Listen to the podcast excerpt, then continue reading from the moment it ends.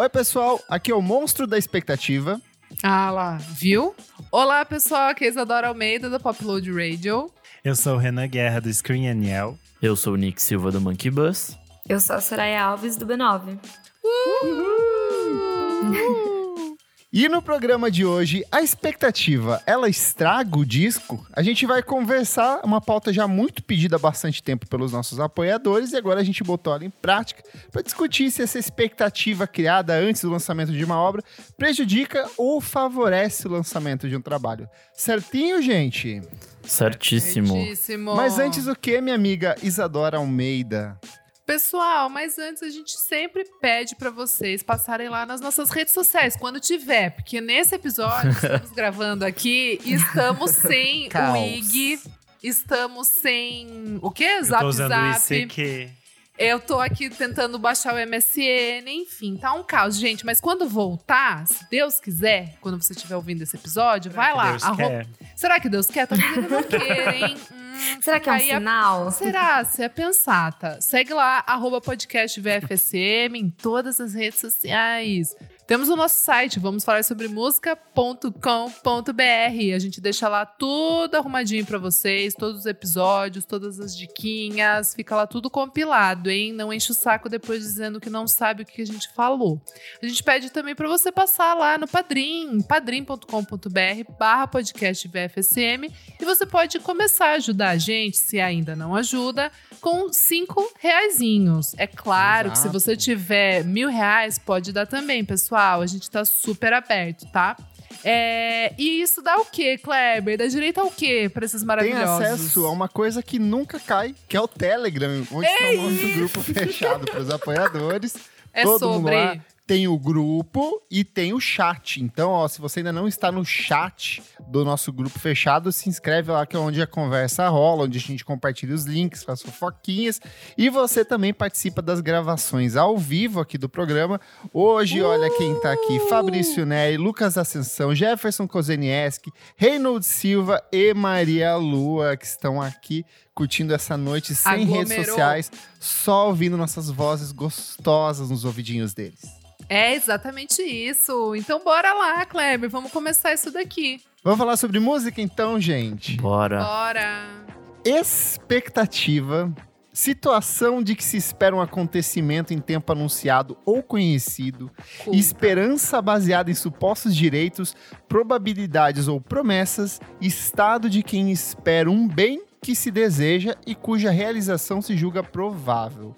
Gente, expectativa. Eita, Pasquale. Eu tô poética, eu tô filosófica aqui. Tá culta. Eu tô cultinho, abri um livro aqui, caiu as redes sociais, fui ler um livro, assim, pra pensar nessa pauta.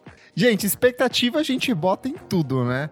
Desde match no Tinder, pratinho que a gente pede no restaurante, se vai ser com feijão por cima, se vai ser feijão por baixo, tudo a gente cria uma expectativa nas nossas vidas, mas quando o assunto é música, esse- essa relação ela passa por um. tem um, um peso, às vezes, que um pouco maior, porque a gente tem uma conexão sentimental muito grande com música, né? Eu queria entender de vocês como que é essa relação com um artista que vocês gostam, gostam muito, anuncia que vai lançar um disco novo, se vocês ficam com a expectativa lá em cima, se vocês tentam reposicionar suas expectativas para não deixar impactar no disco, ou se isso é uma bobagem, vem o disco e vou interpretar do jeito que for. Como que é para vocês?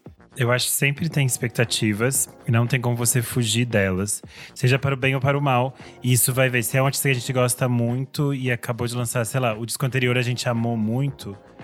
É sempre perigoso o próximo disco. Daí você fica assim, ai, gente, não vou criar expectativa. Não vou, tô super tranquila dessa vez. Tô energi- energizada, não vou. Mas daí sai o primeiro single, você já fica, gente, o disco do ano tá vindo, galera. E depois não vem, e daí você fica triste. Aí você apaga os tweets que você fez e diz, gente, eu nunca defendi essa pessoa. E é sempre isso, é a mesma história. Entendeu? Ai, muito bom. Você, Soraya. Acho que a expectativa atrapalha a vida, né? Então, com a Sim. música não é diferente, não é uma exceção. E aí, como o Renan falou, eu acho que é bem difícil não criar expectativa. Eu acho que a gente que trabalha com música tenta dar essa dosada, mesmo sendo fã de alguns artistas, tipo, peraí, eu até quero que esse álbum saia, que isso chegue logo pra mim, quero ouvir completo. mas vou dar uma separada aqui, não vou criar tanta expectativa. Mas acho que é meio impossível de não criar. Eu, eu, particularmente, crio mais com produtos que estão há muito tempo sendo desejados. Super. Então, mesmo que eu, que eu goste muito de uma banda, mas ela tem um, um padrão ali, né? um- uma frequência de lançamento, eu acho que eu gero, crio menos expectativa do que coisas que, não, três anos, quatro anos, vem quando, vem quando. É, aí é impossível não criar. Sim. Eu acho que, que hoje em dia eu, te- eu dou mais uma. Tipo, tá meio domado essa parte assim, de expectativa de. Sei lá, antigamente era tipo uma coisa meio incontrolável. Hoje em dia, com a idade, eu sei que a decepção vem também com a é. expectativa. Exato. Ela é madura. Eu achei ela é analisada, analisada. Então, Agora ela divide apartamento, ela é madura. É mãe, né?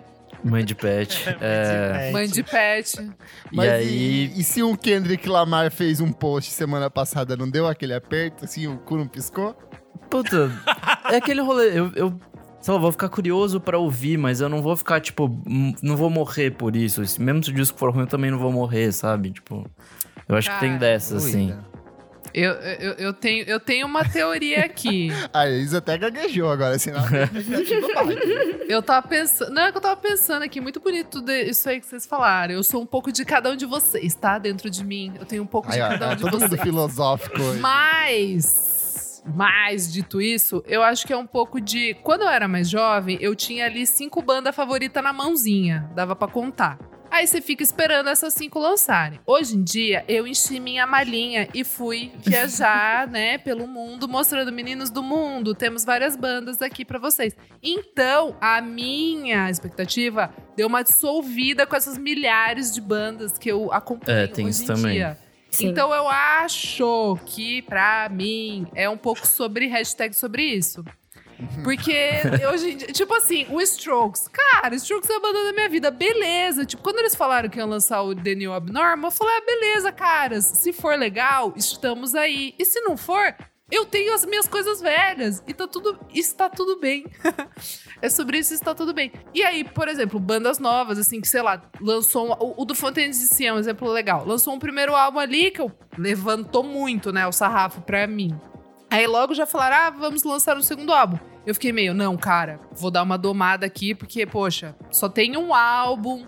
Às vezes é banda de um álbum mesmo, mas daí calhou que eu gostei bastante também desse novo álbum. Enfim, eu acho que é um pouco, pra mim, é, é- é meio isso, assim. Hoje em dia eu sou bem mais de boa. Eu era louquinha quando eu tinha meu iPod ali, que ficava esperando pra baixar. Ai, o álbum novo tá chegando. Tipo, hoje em dia eu não me importo muito mais, não. Eu acho que eu tenho uma vantagem nessa história, porque a maioria dos artistas que eu gosto muito é, são artistas que lançam coisas a cada década. Então, ah, tipo, sim. Frank Ocean. D'Angelo, é, é, Fiona Apple, Jonah Nilson. Wilson. É tudo Valentine, que nunca É, lança. é, é, é Nossa. sempre A assim, Tem. É, My Bloody Valentine, exatamente. Então, eu meio que eu já tô num, num estágio de, tipo, um dia vem e aí, beleza. Mas eu acho que quando dá aquele anúncio, tipo, atualiza o site, troca a foto do Facebook... Ah, você fica. Você Ah, fica. Não tem... Você Não, eu fica. fico nervoso, Eu gente. fico. ne- Hoje, eu, Eu acho fi- que um exemplo foi o que aconteceu hoje. A Mitski, que hoje. tinha se aposentado, ela falou: Olha, vou sair, vou sumir. Ela deletou todas as redes A Varia sociais Gadu dela, deles. E aí ela sumiu. ela falou assim: Não vou mais lançar nada. E aí hoje ela me atualiza Mentira! as redes sociais dela e anuncia a música pra amanhã. Meu coração foi lá em cima, eu tive, eu tive um, um nervoso, assim, eu fiquei, meu Deus. Ah, e eu é começo a muito procurar lindo. tu, Adele, Adele, verdade. Olha, É, o Fabrício verdade. comentou aqui. Teve gente surtando com os posts da Adele já. Então eu, Eu, adoro, porque eu adoro toda essa experiência de você acompanhar um lançamento junto com as outras pessoas da internet, todos os Isso é memes que vão surgir, é toda a brincadeira, toda essa, essa gracinha que vai ter. Já estou me divertindo com os memes esperando a Adele. E eu fico assim, quero o disco porque vai ter mais meme ainda. Tudo é muito bom. É uma delícia, eu gosto também. Eu acho que nessa questão da maturidade da expectativa, que tá todo mundo muito maduro aqui. né? eu, eu acho que. Tá todo mundo a- a mentindo, diferença Soraya. de- Tá tudo É, tá todo É. mundo mentindo, tá todo mundo fingindo costume. Não, Mas eu calma. acho que a... a- gente ainda. Ih, vai chegar ainda. Eu tenho ali umas, umas que eu fico meio. Ai! Tipo, Eu acho que a minha diferença do agora pro antes é que eu não tenho essa expectativa do, nossa, precisa ser algo melhor, precisa ser algo melhor do que o Boa. álbum anterior, precisa, Boa. nossa, me impactar, precisa ser revolucionário. Não, eu só espero que mantenha um padrão e que eu goste daquele álbum pra eu voltar a ficar ouvindo ele com frequência do jeito que eu consumo outros materiais.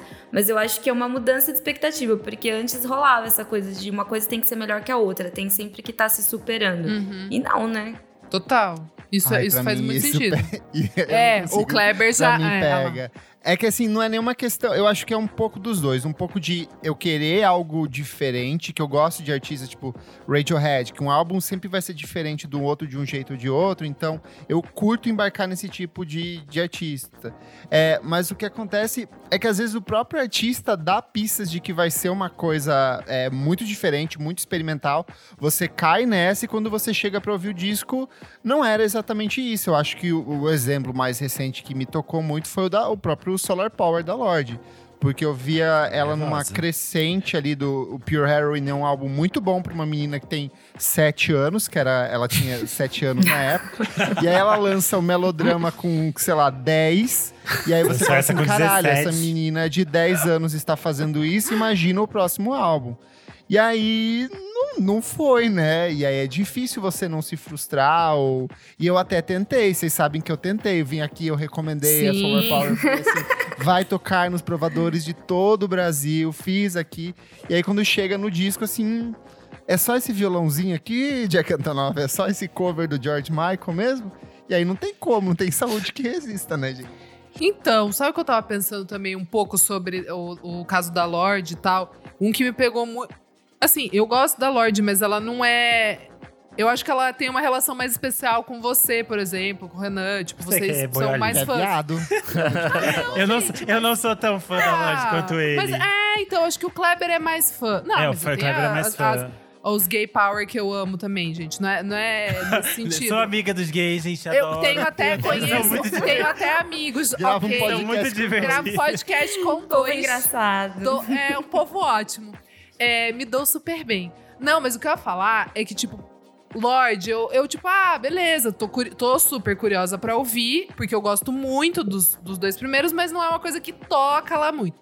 O da Clyro, que é um outro exemplo que me frustrou Da absurdamente esse, esse ano, é, o que eu fiquei pi da vida foi que ela já se antecipou nas redes sociais, quando existia, falando que esse era o melhor trabalho da carreira dela. E isso eu Ai, acho um quando o pouco artista tricky. fala isso, quando o artista, fa- fala, a gente já- Cara, já não corre. fale, Vem cara. bomba. Cara, não fale. Até porque gosto é que nem em- cada um vai achar uma coisa. cada um vai achar. Ai, tipo, eu gosto de estrela. Isadora, é que nem cu, a Sasha não tem.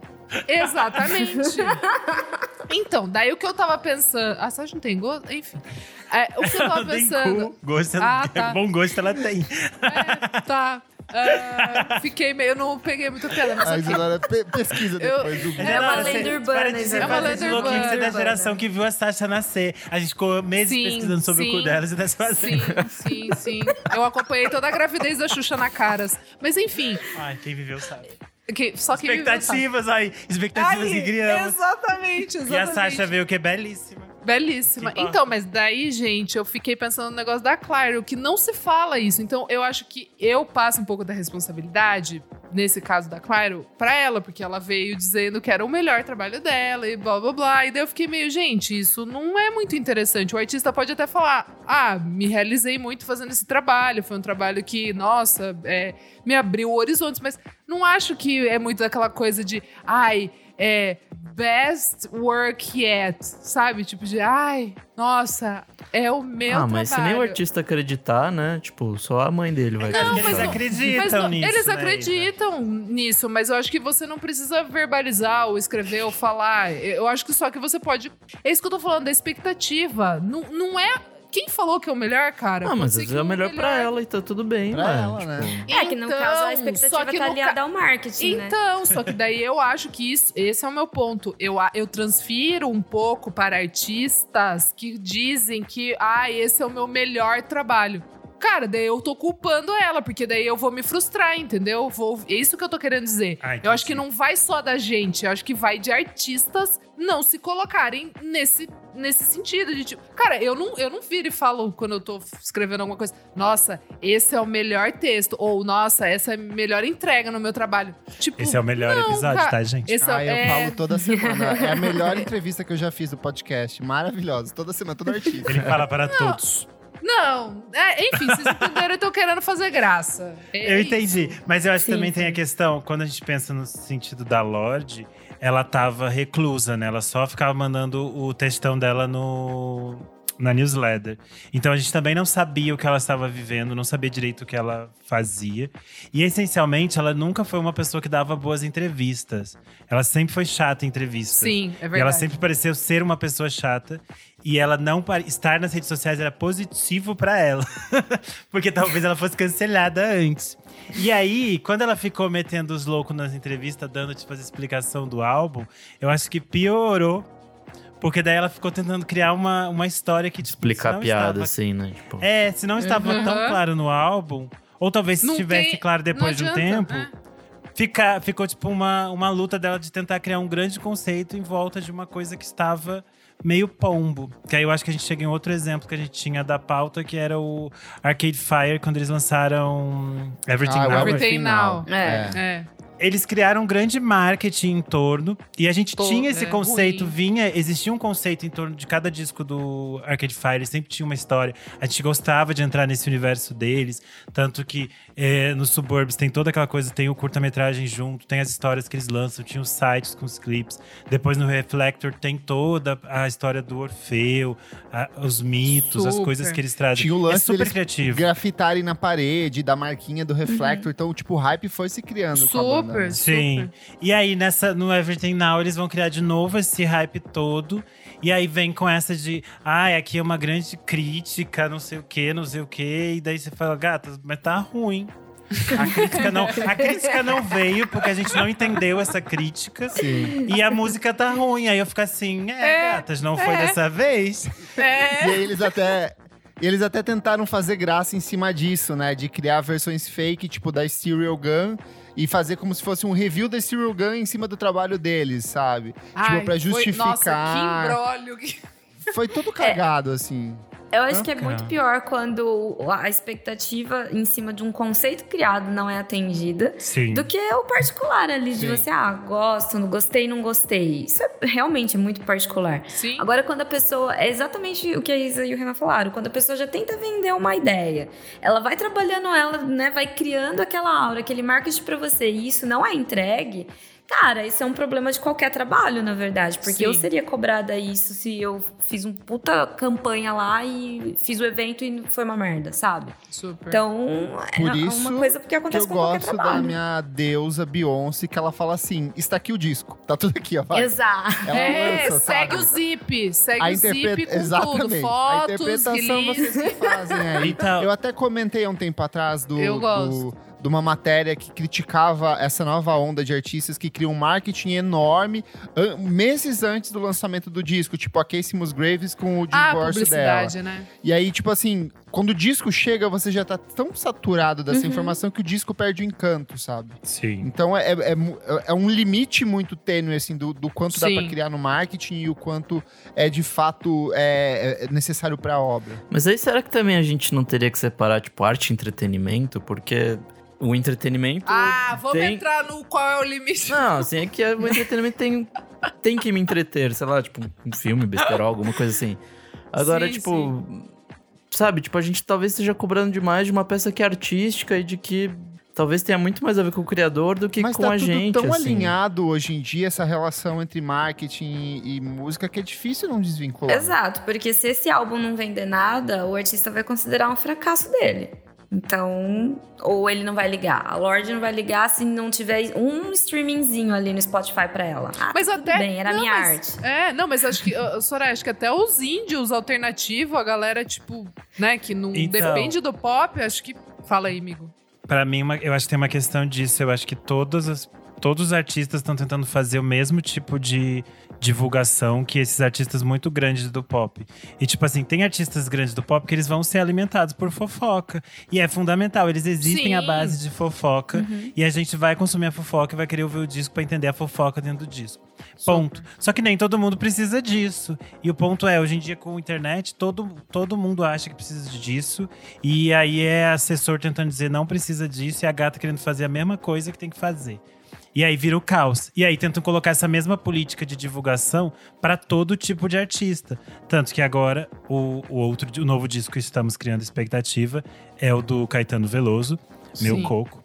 E ele falou que ele trocou de gravadora e ele chegou e a gravadora queria criar um montaréu de coisa pra divulgar. E teve uma hora que ele tava assim, exausto. Ele falou: Gente, eu vou vazar esse disco. Não quero mais. ele tem um mês pra vazar o disco. Porque o disco, ele falou: o disco tá pronto desde o início do ano. Ele ainda não conseguiu lançar, porque ficaram criando um monte de coisa que ele não queria se envolver e não queria fazer parte daquilo. E aí cria uma, uma lógica de lançamento que às vezes cria essa expectativa que nem é necessariamente 100% parte do artista, nesse caso de artistas Sim. muito grandes Sim. envolvidos Sim, com é, gravadores. é sempre uma, uma via de mão dupla, assim, né? É sempre uma balança, porque do outro lado, a gente tem não só na, indústria musical, mas, por exemplo, tem gente que já faz review do trailer do filme. Já Sim. cria uma puta expectativa em cima de um trailer de dois minutos. Aí é a mesma coisa com um single. Tá, um single é uma música que ela vai fazer parte do álbum, é muito mais que um trailer. Mas ainda é só uma música. Peraí, você não pode criar Claro. toda uma ideia e falar assim, nossa, vai ser ótimo, vai ser isso e aquilo, por uma música, sabe? Então, tem uma ejaculação precoce do público também que atrapalha. Então, fica aí. A, a mídia quer entregar. A mídia quer entregar. O público também quer consumir. Não Sim. tem como.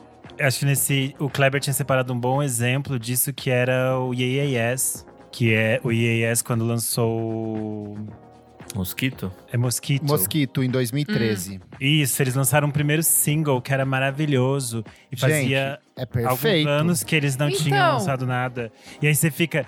She is the moment, Karen knows Mas não é. alive. É, e não mas foi. não e aí foi bem triste. E aí eu, Mas não eu- tem como não criar uma expectativa quando acontece isso, porque é uma música que a, a Carolyn ou vem, te pega pela mão e fala, vamos pra igreja. Aí começa um monte de mulher cantando um coral, guitarra e tudo. Mas, e aí você vai gente- ouvir o disco e tipo, Mas, vou gente, aqui com uma, vai- pro- uma provocação aqui. Se ela ai, vai lá tivesse. Jandra. Se ela tivesse lançado outra música como, como single, será que a expectativa teria sido diferente? A nossa percepção do disco seria outra depois de ouvir? Eu acho que se ela tivesse lançado Mosquito como single, acho que seria a gente querer com o pé atrás. E daí talvez a gente não odiasse tanto o disco. Não Mas acho. acho que a primeira música engana. Sabe o que não eu sei. acho quando rola esse caso? A gente, a gente tem que ter na nossa cabeça, a gente já tá todo mundo velho aqui. Tem álbum que só tem uma música boa e pronto, acabou. Exato. Vai, vai, vai, Você vai lançar como single porque é viver- melhor.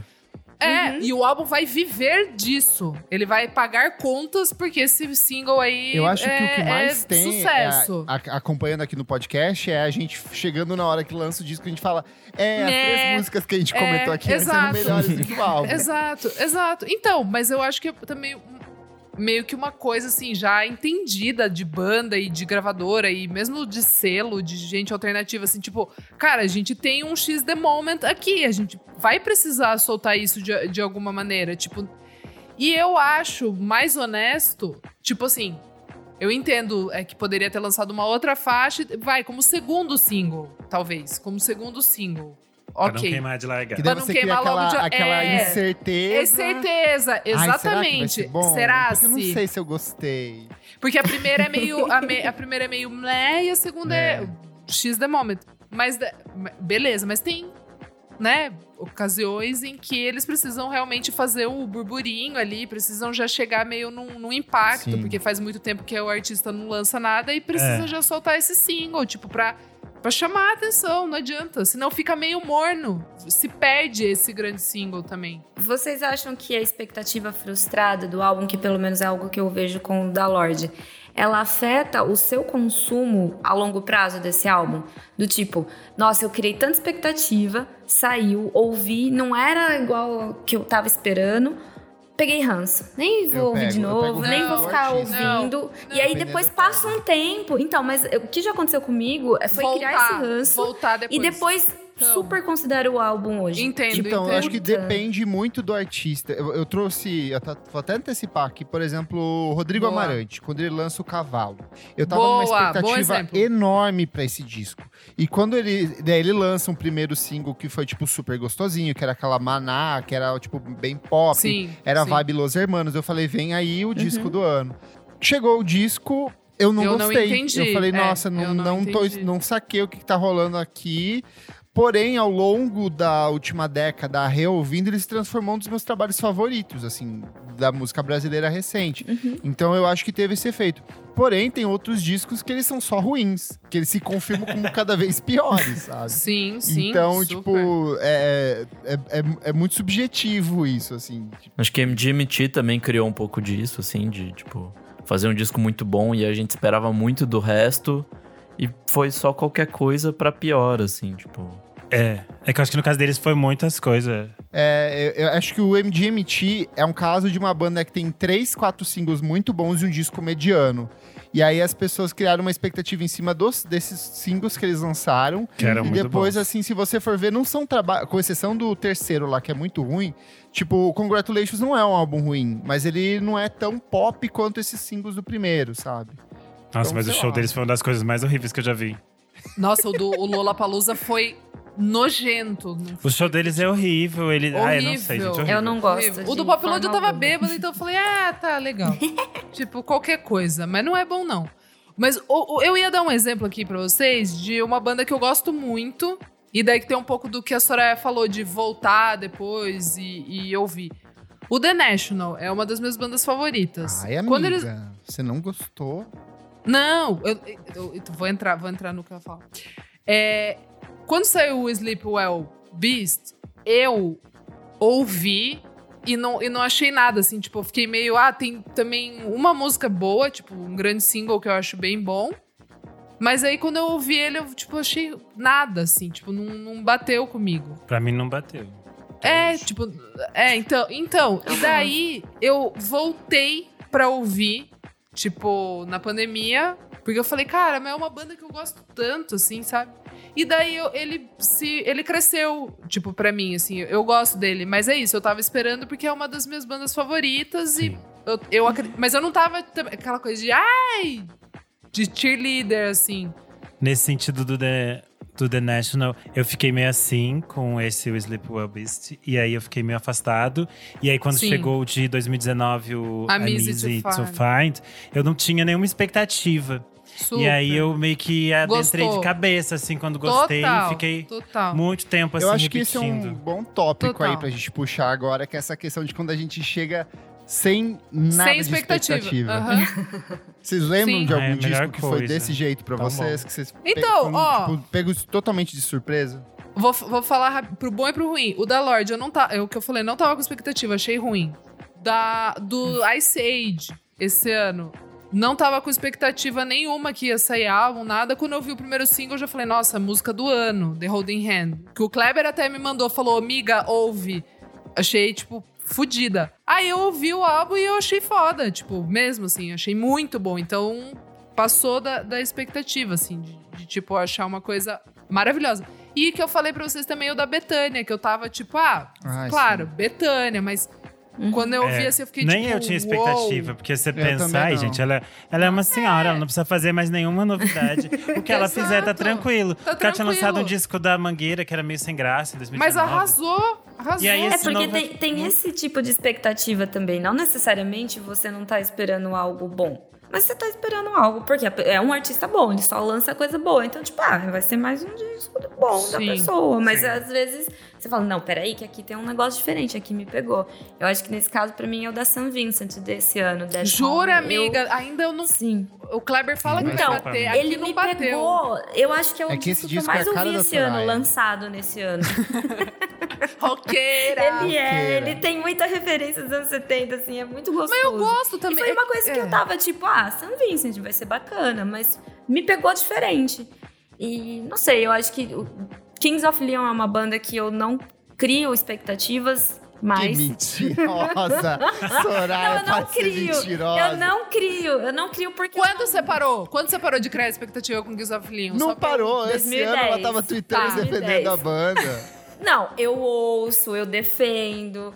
Mas que nem eu ouvi no lançamento em maio e acabou ali. Não, não tô ouvindo, sabe? Total, Mas eu o- também. o- Eu achei ok, assim. Tipo, eu lembro que eu, É, eu ok, falei com o eu Lúcio, tipo. mais expectativas, ok, assim. tipo, ai, nossa. Não, eu é que tem álbum ali que é ruim. Aquele Walls é horrível. Tipo, é muito É, tem- ruim. salva umas duas musiquinhas. É. Mas o Come Around, o Come Around Sundown, que é o Eu de amo. 2010, Eu amo. Então, ele foi o que eu, eu tava com muita expectativa. Ele saiu, eu fiz que merda, não gostei disso aqui.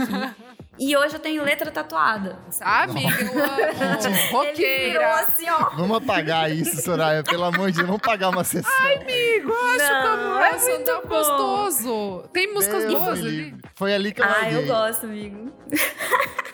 Nossa, uma banda que eu fui perdendo a expectativa ao longo do tempo é Interpol, uma banda que eu amo. Mas. Que É, mentiroso! Que mentiroso! Não, eu, tipo, mentiroso eu aí, gostei ó. do último disco. Não, me- eu não. Mas- Os últimos eu não gosto. Eu, tipo, eu nunca mais ouvi. Eu ouvi, tipo, duas, três vezes e tá lá, sabe? É, eu- Pega o total. podcast que você recomendou eles aqui, se elogiou o disco. Não, o então, último eu elogiei, eu gostei, mas eu nunca mais ouvi. Mas não volta pra ouvir.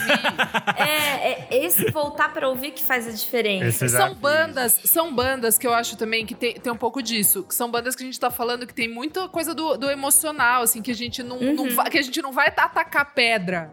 A gente vai ouvir ali no lançamento e vai falar, poxa, meninos, ei, ei, ei, sabe? Passar a mão na cabeça assim, ei, caras. Muito legal. Eu- Mas assim, eu você pra- não Oba, vai ter turnê nova. É, pô, legal, vou conseguir ouvir pros a música líder aqui, velha né? que eu curto. Mas daí, você não volta pra. Você não vai pagar um Sunday pra ele ali pra vocês conversarem sobre o single novo, entendeu?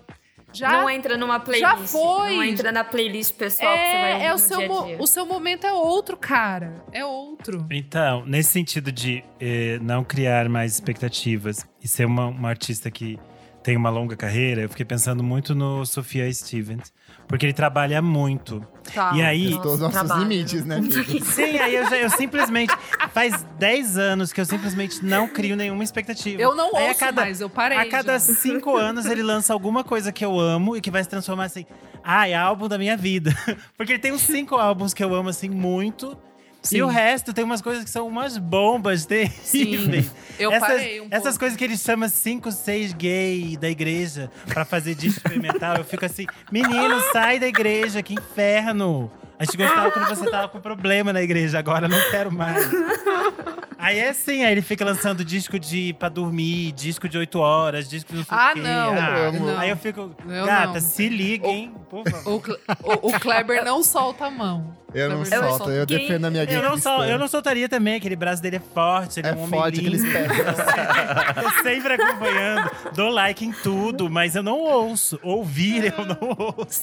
Eu, vol eu volto ali pro. Karen Lowe, eu volto pro Illinois. É isso. Gente, É isso. eu quero puxar aqui um estudo de caso que eu fui pesquisar qual era o trabalho mais esperado de todo- todos os tempos, qual disco em que a expectativa estava mais alta de todos os tempos. E aí eu comecei a perceber esse álbum em várias listas, que é o Bad, do Michael Jackson, e eu fui tentar entender por que, que várias listas apontavam. Encontrei um texto de um cara explicando muito diretamente assim, todos os motivos. E aí, eu nunca tinha me tocado, mas assim, tecnicamente ele é o sucessor do álbum mais vendido de todos os tempos, que é o Thriller de 1982. Ele é um disco que teve sete singles de enorme sucesso. Então, The Girl Is Mine, Billie Jean, Beat It, é, Human Nature, Pretty Young Thing, a própria Thriller fez um puta sucesso. Ele praticamente criou o conceito do videoclipe. Ele venceu oito prêmios Grammy, inclusive, incluindo o álbum do ano. E na época ele vendeu mais de 20 milhões de cópias de um disco. Então, assim, criou-se um monstro em cima desse universo thriller. E para aumentar ainda mais essa expectativa, o Michael Jackson ficou mais de cinco anos até produzir um novo trabalho de estúdio que viria a ser esse Bad, que ele só vai lançar em 1987. E aí, assim, na época, foi muito essa sensação de Teve muita gente que não gostou, que achou o disco uma bosta, que achou uma droga. Outras pessoas amaram incondicionalmente. Eu acho que hoje existe meio que um consenso de que ele é um disco muito bom e que é muito influente. Mas imagina se fosse, tipo, uma cagada de disco, um disco mega experimental, tipo do Sufjan Stevens, com 49 faixas tocadas num sintetizador. o impacto É, eu só que se fosse um próximo, o Invincible mesmo, que ele foi lançar lá pra frente, já seria horrível. Verdade. Porque ele- depois ele também lançou coisas ruins, porque ele continuava sendo Michael Jackson e qualquer coisa que ele lançasse ia ser comparada com o que ele era antes, né? Então. É difícil pra gata quando ela lança um É. negócio, um nega- um negócio pesado. Aí eu acho que entra nesse de é, você cria coisas muito gigantescas e você é muito importante. E aí as pessoas vão analisar o seu, o seu trabalho sempre em comparação com aquilo que você já lançou. Uma coisa meio Isso deve ser Sei lá, bom. pra todo artista é muito grande, né? A Madonna Eu passa por acho, isso que é, toda vez. eu acho que mais Uhum. que quando o artista é grande, é quando a obra é muito seminal. Quando ela Sim. abre um direcionamento criativo muito específico e que outras bandas começam a copiar. Super. É difícil você não criar expectativa em cima disso. Eu acho que todos esses álbuns clássicos que dos anos 70, 80, vai ter pelo menos um ali que, que foi muito divisor de águas, que foi muito influente. E o que vem depois é sempre comparado a esses discos e não tem como, né? Imagina que merda você lançar sua obra-prima como primeiro disco e depois você não tem mais nada. Tipo, pesado. secou a fonte, assim, tipo. O Isso é muito. que, que você vai fazer foda. depois? E aí você vai Isso é tentando muito recriar o mesmo disco várias vezes e, sai uma cópia da cópia e, assim, horrível. Ah, É, é, sei lá, eu fico pensando. É, eu fico pensando um pouco nessa galera que é muito seminal. Aí você veste a camisa, abraça o capeta e vai, entendeu? Tipo assim, fico pensando na cena de trip hop, tipo Portishead, Massive Attack, toda essa galera. Cara, foi seminal para um caralho. Aí você vai fazer o quê? Depois você vai fazer um álbum de ciranda? Não vai. Você vai seguir ali naquele negócio que é o seu a parada que você sabe fazer e vai, meu irmão. Não fica. É, o Portishead Não, mas nem daí- lançou mais. lançou Mas daí três. você É, pode é, fazer então- três coisas boas, tipo Portishead. Você pode fazer coisas Massive muito Attack. interessantes, tipo Massive Attack. Ou você pode virar o Trick lançando uma caralhada de coisa ruim. Aí você tem que Sim. escolher o caminho que você vai. Sim, exato. Porque os três exato. fazem praticamente a mesma coisa, mas o Trick foi ficando cada Não, vez você pior. perdeu. Sim, sim. Ou você pode fazer igual o My Bloody Valentine, lançar um disco, criar um gênero A e sumir. cada. É, daí você volta velho. depois de 20 anos pra lançar o negócio. É, Eu trouxe alguns exemplos aqui de outros trabalhos que tiveram um efeito bastante similar ao, ao menino Michel. É, começar aqui pelo queridinho da, da Soraya e da Isadora, que é o Oasis, que eles lançam What's Story Morning Glory. Não estou nem criticando, eu estou colocando como exemplo porque sintetiza amigo. isso Ei, muito. ei. sim. É um Sim. álbum que mudou o rock dos anos 90 na cena inglesa, vendeu Tá pra um caralho, criou uma legião de fãs, lotou estádios. O som é bom? Não é, mas consegue Ah agradar lá, esse público. ele faz assim, Tinha, Soraya. né? Ele vem, ele vem, ele vem vindo assim, ó. Tan, tan, tan. atacar, Quando eu vi na dar o pauta, eu já vi. É. Eu- não, quando eu vi na pauta, eu fiz, deixa eu me preparar pra esse Ele é, tra... não, ele, é tra... ele é traiçoeiro, ele é traiçoeiro, ele faz isso. Vamos lá. E aí, como não criar expectativa pra um disco como Be Here Now em 1997? Putz, Difícil, é, não, né? é, aí, aí, pô. Mas a galera se drogou muito, curtiu muito lá. Eles falaram, foda-se, a gente vai lançar qualquer coisa. E eu gosto, olha que coisa. Foi o primeiro Então, que eu eu comprei. é- Eu amo Be Here Now. Eu, eu também. Eu acho que as pessoas pegam mais no pé. Porque é um problema da crítica isso também. né? Sim, Tipo assim, sim. Como eu- a gente disse antes, de sempre querer algo melhor, algo maior. E calma, não é assim. Querer Sim. não é trabalho, entendeu? Trabalho, às vezes você entrega bom, às vezes você entrega meia boca. Mas você tem que entregar, entendeu? E ali foi o meia boca. Só que a- quando não atinge a expectativa da própria crítica, a crítica ela é cruel, ela é pesada em cima, né? chato. É muito pior que Kleber. fã, inclusive. Kleber. então eu acho que esse é um caso de tipo foi pegado no pé muito mais do que exatamente pela questão da qualidade. Não é um disco ruim, entendeu? Mas Sim, as pessoas sim. caíram em cima de um jeito um pouco over. E tem a coisa também Eu- de criar eu- o status de promessa, assim, tipo, ah, essa banda é uma promessa. Cara, a banda não prometeu porra nenhuma, assim, tipo. Ela tá lá Exato. fazendo o trabalho. Isso, a- exato, isso acaba, não sei, aí vai depender do artista, da assessoria, mas com certeza tem muito artista que fica super influenciado em relação a isso e talvez nem Nossa, entregue um sim. bom trabalho por, por esse Pressão, medo assim, de. também. né? Porque você tem que levar. É, você leva em consideração que você tem a expectativa, né, da pressão da crítica e do público. Quem que você agrada?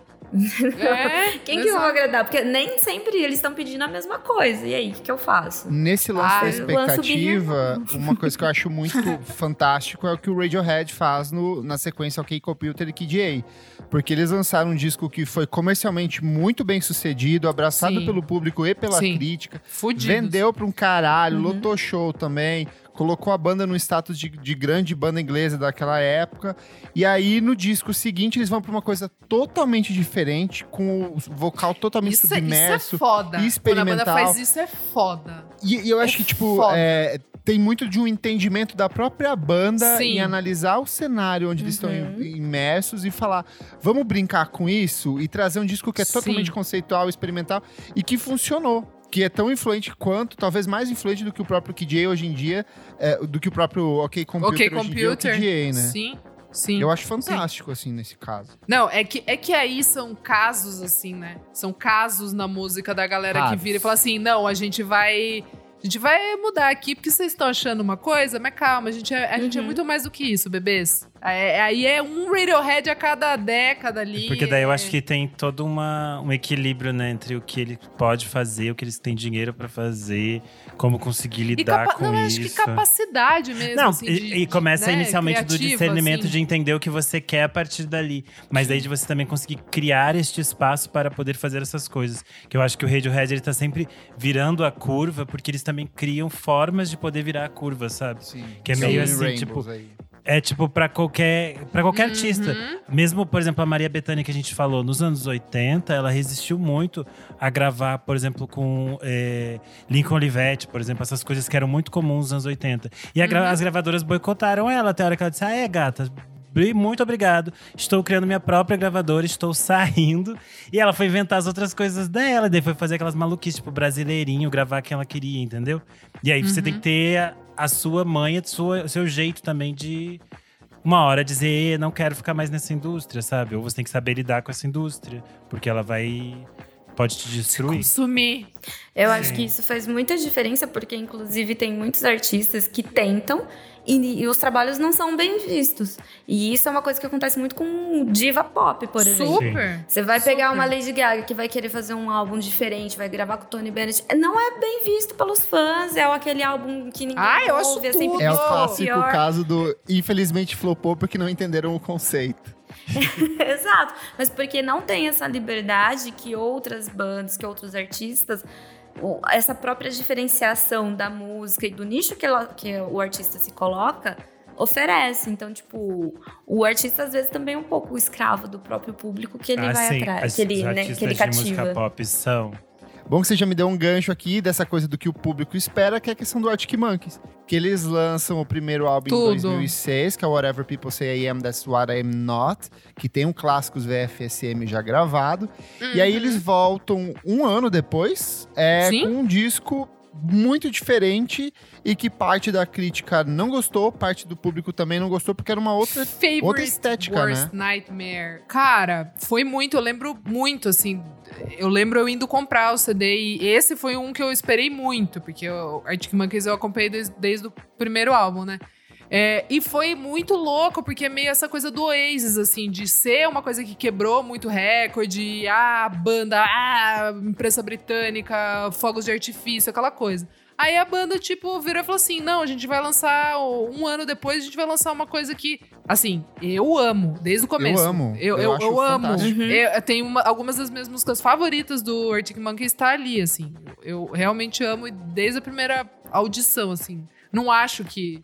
Acho que funcionou a, a- a mudança um pouco estética ali deles. É, então, e daí o que eu ia falar também, que eu acho interessante do Fontaines DC, que foi por isso também que eu, que eu achei tão interessante. E tô usando esse exemplo. Segundo álbum, foi meio que a imprensa né, britânica também com essa coisa de ai, rock. Eles chegaram no segundo álbum, mudaram completamente o, o, o, o rumo da parada. Muita gente da crítica gostou e muita gente não entendeu nada, tipo o Anthony Fantano do The Needle Drop, que deu, sei lá, tipo, quatro pro álbum. Mas enfim, gente, é, dito tudo isso, eu acho muito interessante para algumas bandas, para elas não acabarem né? Tipo, nesse sentido de ah, é a crítica, o público, todo mundo caindo em cima deles, eles meio que se explodem, tipo, nesse sentido de a gente precisa fazer uma coisa totalmente diferente pra gente conseguir ter uma vida útil num terceiro álbum, entendeu? Mesmo que o segundo as pessoas não gostem ou não entendam, a gente chega num terceiro, talvez mais maduros, e a gente consiga apresentar uma outra coisa, assim.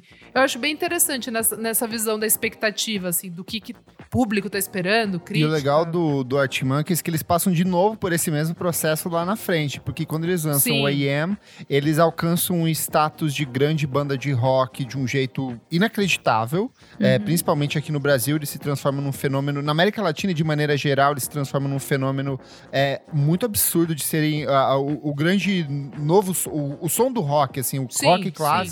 Nesse disco alcança um status muito grande, o disco vende pra caramba, eles vêm aqui pro Lola, faz sucesso pra caramba, e aí eles voltam cinco anos depois com um disco totalmente diferente, muito mais atmosférico, muito mais conceitual e que desagradou completamente o público, pri- principalmente tanto o público conquistado na fase AM quanto muito do público que acompanhava desde lá de trás. E a banda decidiu seguir por esse caminho, né? O Super. que, que você fez? Eu Não. acho ótimo.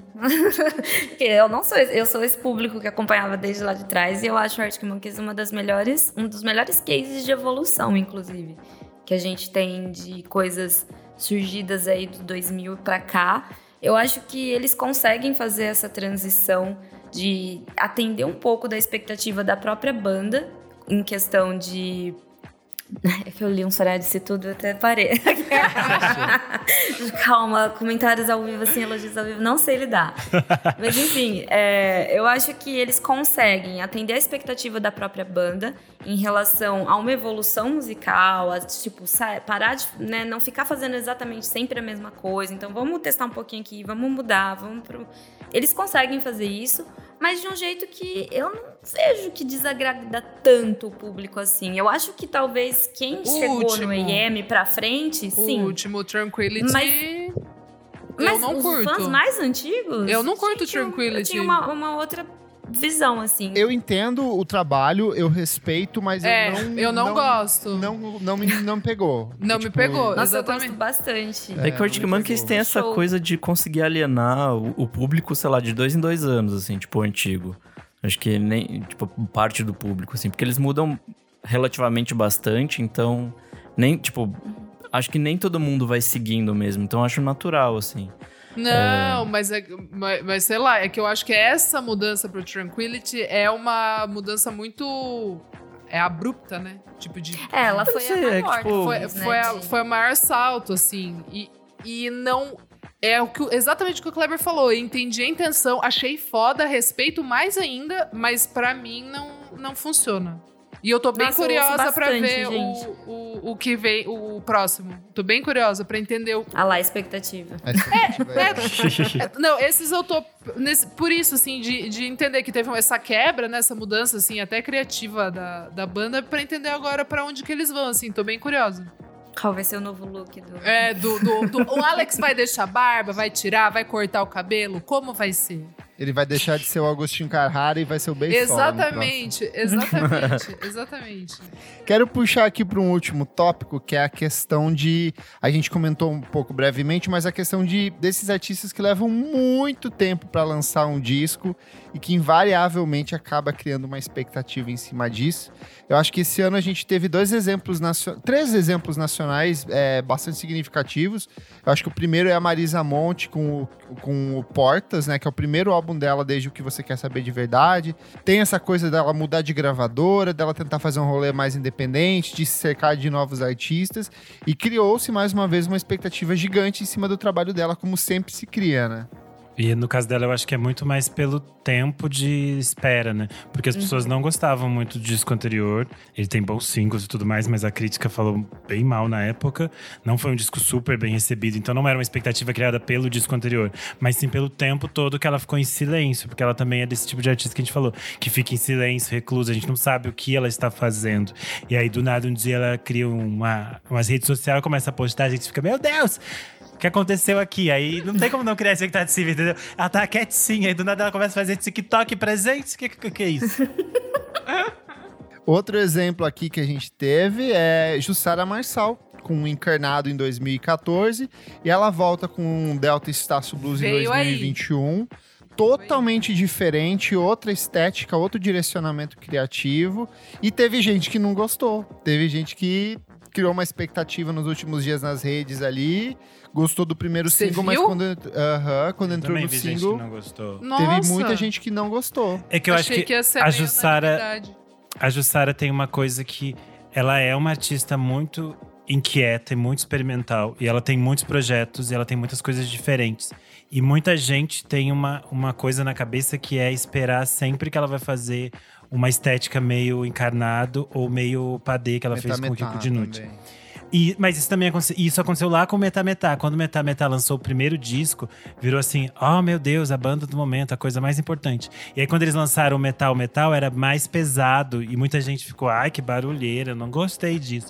Só que o Kiko e a, e a Jussara sempre estiveram envolvidos nessa experimentação. Sim. E eu acho que a minha expectativa com o novo disco da Jussara era muito mais qual desses 15 caminhos que ela abriu ela vai pegar, entendeu? E aí ela me surpreendeu porque ela misturou uns 10 caminhos ali no meio. Daí eu fiquei, gente, o que, que aconteceu aqui? Eu adorei. Sim. É, eu acho meio injusto também colocar na, na Jussara essa coisa, tipo, desse grande tempo entre lançamentos, porque ela tá lançando coisa pra caralho o tempo todo, né? Tipo, sei que é, é, é que solo, é né? Mas... Assinado, né? É, que o, é o peso do disco, eu acho que ele é maior, assim, do que. Uma coisa é eu lançar. O Frank Ocean, por exemplo, ele lançou um monte de single nesses últimos anos, mas o último disco foi em 2016, foi há Sim. cinco anos. Então, tipo, eu acho que o peso E- é, é, é bem. É, que eu acho que diferente. tem a assinatura diferente dela, né? Porque muitas vezes ela entra como colaboradora em muitas coisas, em muitos trabalhos. Eu acho que tinha essa expectativa, porque o Encarnado também foi uma, uma coisa que meio que chacoalhou muita Uhum, gente. assim, sim. Eu. E aí tem uma- um lance também de. Tem esses artistas que meio que estão criando toda uma mítica ao longo dessa última década, que lançaram trabalhos incríveis que não são até tão antigos, se a gente for parar pra pensar, mas que estão alimentando uma expectativa muito grande. É, a- o mais antigo talvez seja Sky Ferreira, que toda semana ela fala: Nossa. vem Isso aí, eu já vou desisti. lançar. Eu acho que agora vem, hein? Porque ela vai tocar no Primavera em junho. Eu acho que ela vai lançar alguma coisa. Eu acho que já virou Eu hoax, assim, Ai, é só piada de internet hoje em dia. Não, Não, eu acho que Pra ela vai ela- lançar ela é no começo do ano. Pra mim vai ser tipo Lauryn Hill, assim, vai ser um só e um acústico depois. E um show pra pagar o imposto de É. Tem o queridinho do Nick aqui, meu queridinho também, Tobias Gesso Jr. com o Ah, tô, queridinho do Nick. Meu não é. Eu, eu, eu, eu queridinho desco- da Isadora, É, eu ex-namorado da Isadora. Se, se eu descobrir o endereço desse filho da puta, vou mandar um. Sei lá o que, que eu vou mandar lá na casa dele. Vai ficar ganhando só royalty da Adele, seu desgraçado. Vai trabalhar. O que, que custa fazer um álbum pros outros? Ai, se eu tivesse Royal da Dell, eu também não ia fazer mais nada. Eu também Ah. Renan. Nossa, então tá bom, então. Então tá, então tá bom, então. Eu ia ter que dividir com o Martinho da Vila, na verdade. É, então. Tem, tem essa, tem essa Esse é do outro, aí. do outro produtor, esse é do outro produtor. É, tem O isso Frank aí. Ocean, eu já abandonei, assim. Se ele lançar, beleza. Se não, sigo aí vendo as fotos dele nas redes sociais. Quer dizer, eu fico feliz ele postando uma Sigo, foto. sigo né? sonhando. Você acha que vem? Você acha que ele lança? Amiga, por- se vier, veio. Se não vier, não veio. Eu tô nessa, assim, tipo, não.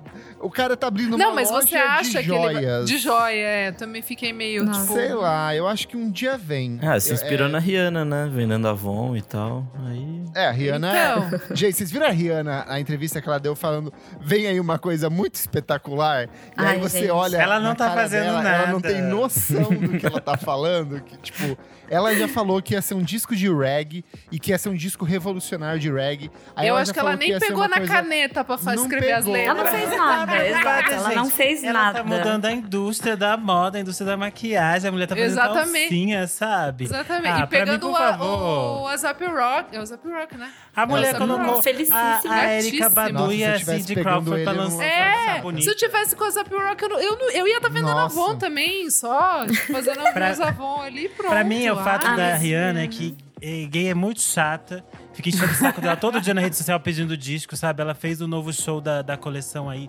Cindy Exato. Crawford, Erika Badu, Exato. Normani, todo mundo linda, servindo Todo um monte de mundo. conteúdo pras gays, sabe? As gays que ah, faz música. Ela falou, gente, tem o disco, escuta no Spotify. Compra Tá uma calcinha, Tá compra aí. uma make. Escuta o disco antigo fazendo a make. Eu acho que sabe o que, É- que é tem um agravante da Rihanna? É porque a Rihanna começou a carreira lançando muito disco. Ela lança ali no Sim. intervalo É verdade, de cinco é anos uns é sete álbuns, sabe?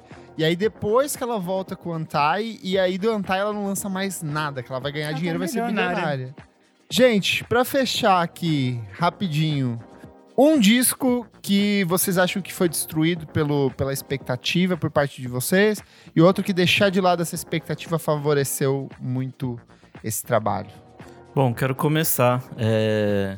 American Football, pra mim, o LP2, é um disco que foi arruinado, porque eu tinha uma expectativa Putz. muito alta, porque é uma banda, tipo, adoro pra caralho e tal. E aí veio o disco e é uma bosta. É, Enfim, eu não sei se, é- se não ter criado expectativa, a- tipo, mudaria o fato do disco ser ruim. Eu acho que não. Mas enfim. e um disco que foi contrário pra mim foi o da Dua Lipa, que eu já não esperava nada. Eu achei o primeiro disco dela bem Verdade, fraco. Nick do pop, melhor Nick. É, a gente, a gente, a gente virou, esse, a Nick do gente pop. virou essa chave aí. E aí rolou o Future Nostalgia, virei Dua Lipa na hora. Maravilhoso esse disco. Boa. Cara, eu fui o, o clássico. O Angles, pra mim, foi estragado pela expectativa. Mas você gosta, E hoje é um- gosta? Então, mas hoje eu gosto. Mas na época foi uma coisa que, tipo, Ah, eu- como? eu gostei, como que foi isso? Fiquei um tempo sem ouvir e hoje ressignificou totalmente pra mim, assim. Então ele foi completamente estragado pela expectativa, não pelo que ele é, sabe? Boa. Renazito. É, estragado pela expectativa, pra mim, foi o A Joyful Noise do Gossip. Porque o Gossip tinha lançado Standing in the Way of Control, que era um disco que eu amava. Depois veio o. Music for Men. E aí no Music for Men eles tinham um encontro perfeito entre o universo punk e esse contato com a música pop, com o New Wave dos anos 80. E aí no A Joyful Noise eles entram de vez na música pop e fica tudo horrível. A voz da Beth tá horrível. Acho que a banda já tava pra acabar também ali na época, não tava? é, aí ela só foi, tipo assim, jogo. Eu acho que, eu acho que não. Eu acho que ela queria fazer uma carreira pop, e aí ela viu Entendi. que esse disco foi muito mal recebido, e ela falou: É, gente, acabou, né? Beijo, vou fazer meu disco pop. Aí ela lançou um disco, um EP pop bom, e depois também sumiu, foi fazer roupa, fica fazendo feat em série de moda na, na Amazon, não vai fazer disco Sim. também. Mas ela é assim, ela é brincalhona, nossa menina sempre foi. Linda. Agora, um que eu tinha muito medo que a expectativa estragasse foi o Honey da Robin. E na verdade, Ai, tipo, Não estragou. foi muito além. Porque demorou tanto tempo pra minha boneca lançar. Foram tipo oito anos. E eu vivi o Body Talk como uma boa gayzinha, sabe? Eu vivi tudo, os três discos, eu vivi, eu decorei a coreografia. A gente Ah. viveu pelos looks, a gente viveu por tudo. E aí, quando veio o Hannah, a gente tava esperando há muito tempo. E ele é um disco diferente, isso é muito bom. Porque ele é uma outra Robin, e eu acho isso muito interessante. Ela ainda é pop, mas ela tá fazendo o que ela quer, e é, e é muito surpreendente, assim, é muito positivo. Gente, um, vou falar desse ano. É, tava com expectativa altíssima pro álbum novo, pro álbum de estreia da Celeste. Porque ela vem com Stranger, que é, tipo, acho uma das músicas mais bonitas, tipo, dos últimos anos, assim. Eu acho maravilhosa. Direto ao ponto, letra, tudo, perfeito. Eu ouvi o Not Your Muse, tem três, quatro faixas legais ali e tal, mas como álbum, eu achei que ele seria, tipo, muito foda, assim. Achei que ele era, ia ser meio numa vibe Back to Black, assim, tipo, sabe, da, da Amy. Achei que seria se uma coisa... metade. Ele se perde legal, assim. Eu ouvi só pra resenha e depois nunca, Nunca mais. mais. Eu amo Olha que singles, eu escuto loucura. vários singles, né? Então, isso. O meio do, pro meio do final do disco é, É, muito sem ele, graça. de- ele vai degringolando, assim, eu, eu, eu achei bizarro. Aí, um outro desse ano que, que foi legal a experiência foi do Shame, porque saíram singles bons, e, a gen- e daí a gente, eu tava tipo, cara, eu não vou elevar a, a expectativa, porque eu acho que vai ser só single. Tipo, eu acho que são só esses três singles aqui que são bons, porque são realmente muito bons. Quando eu ouvi o álbum, eu falei, cara, funciona como álbum. Tipo, achei um bom álbum. É redondo, assim. Eu, eu, eu- gostei bastante dele como álbum e eu não tava colocando. Pensando já madura. Eu já tinha me programado. Porque eu falei, gente, vai vir bomba. Tava porque só- analisada. eu tava analisada, porque eu falei, cara, vai vir bomba, porque só tem três single bom. Depois. E aí eu gostei bastante. Bastante mesmo. E continua sendo o álbum que eu tô ouvindo, assim. Um que eu tava com expectativa zero e por motivos de que o disco anterior foi muito ruim era a Pablo Vittar, porque ela lançou o 111 e pra mim foi totalmente broxante. E aí quando eu caí 100%. no, no batidão tropical, eu falei gay. Só falei assim. Amém, amém. Brazilian É gay, mu- Brazilian Brazilian. gay. Nossa, eu falei, é isso. Eu me senti uma garota paraense, assim. Puta, tipo, muito bom. é isso que é viver no Pará, no norte do país. É, mas É essa isso não é pra você, não, que você É isso ser. Eu, eu, eu me senti uma gayzinha, uma POC interiorana, assim, porque eu era uma POC gauchesca. Essa eu me senti uma POC do forró. Então foi, foi, foi incrível. Eu me senti realizado, assim. Então foi, Amigo, você foi uma boa zerou. expectativa. É isso. É isso. Da Pablo também. Eu não tava tão assim. Nossa, pelo amor de Deus. Sim. Mas agora, um, que eu tava numa expectativa monstra e que aí eu fui sendo amaciado ali, porque é o Kanye West, quando ele lança o My Beautiful Dark Twisted Fantasy. Ele me, me, me derrubou, é fantástico. Aí eu falei, o que que vem agora? Aí ele lança o feat com o Jay-Z, que eu falei, uau, sensacional, mas e o seu disco? Quando que você vai lançar? E quando ele lança o o Jesus, e ele é um disco totalmente diferente, de um jeito muito anárquico, sujo, eu falei, é isso, eu quero amar esse homem pra sempre, vou passar pano pra esse vagabundo pro resto da vida. Então, assim, foi uma expectativa muito subvertida, de um jeito totalmente que eu não esperava que ia ser e que foi surpreendente, assim. Então, Uhum. maravilhoso, amém, Kanye. Rezo pra ele Eu vou todas as gravar esse trechinho, vou ficar replicando ele nos, no Mas Twitter. por que, que você acha que eu não gosto dele? Eu não gosto Você dessa pega no fase- meu pé, só porque eu fico passando pano pra ele. Não, mas a Jesus fase Donda, gay, a a gente gosta, a gente É, gosta. o, o Donda, por exemplo, é um disco que eu não estava com a expectativa tão alta. Por, você vai falar que é mentira, mas é verdade.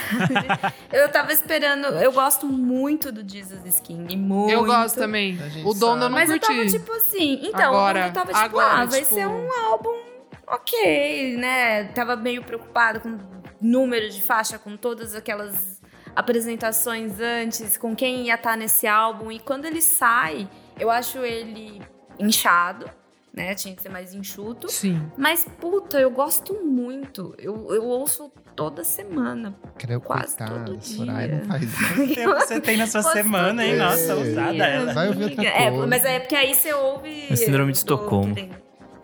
Nossa, nossa, gente, eu me surpreendi. E eu não tava esperando, tá vendo? Boa. Você que tá ouvindo a gente, vai lá no nosso Instagram, se o Instagram já tiver voltado na edição deste Voltou, programa. voltou, Voltou, agora. E conta pra gente qual que era um disco que você tava com muita expectativa e que foi totalmente derrubado por conta disso. E um que você falou assim, é, hum, nem vai ver nada e de repente você foi totalmente surpreendido com esse álbum. Vá lá comentar no nosso Instagram que a gente lê na próxima semana. Certinho? Vamos pro próximo bloco do programa Não Paro de Ouvir.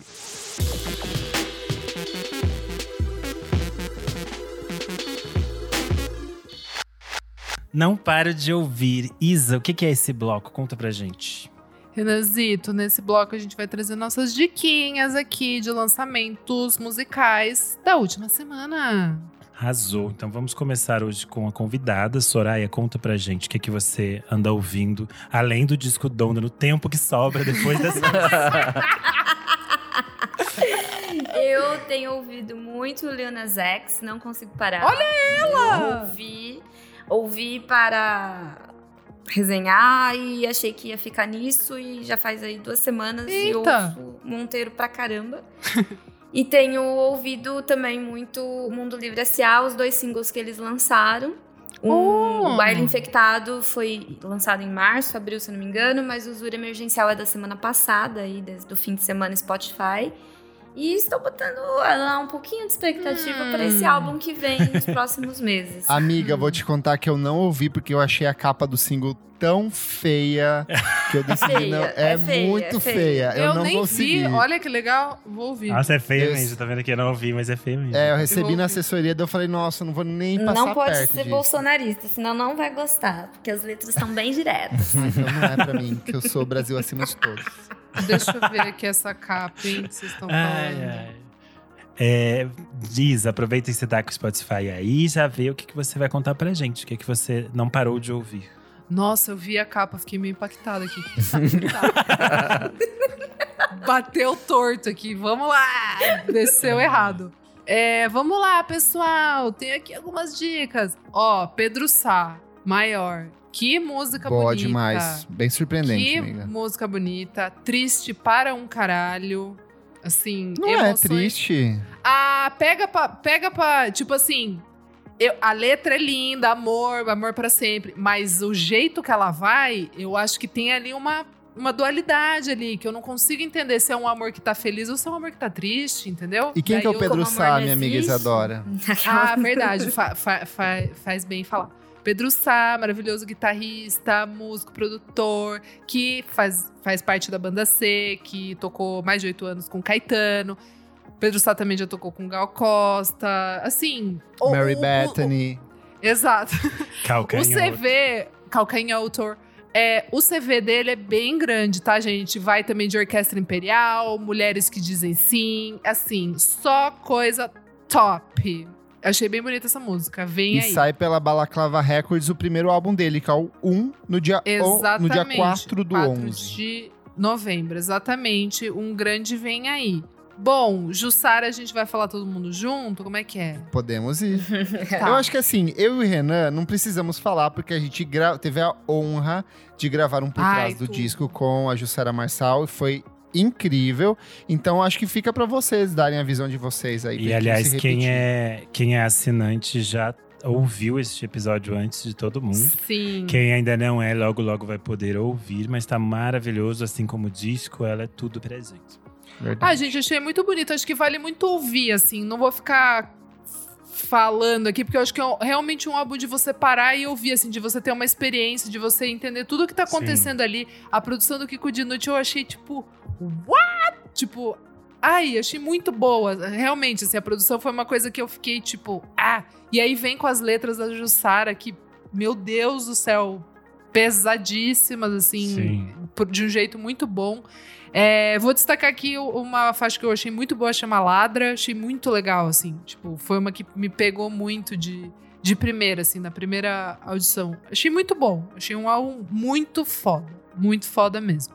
Aí quero também destacar Totally Enormous Extinct Dinosaurs com a faixa Voltou. chamada The Distance.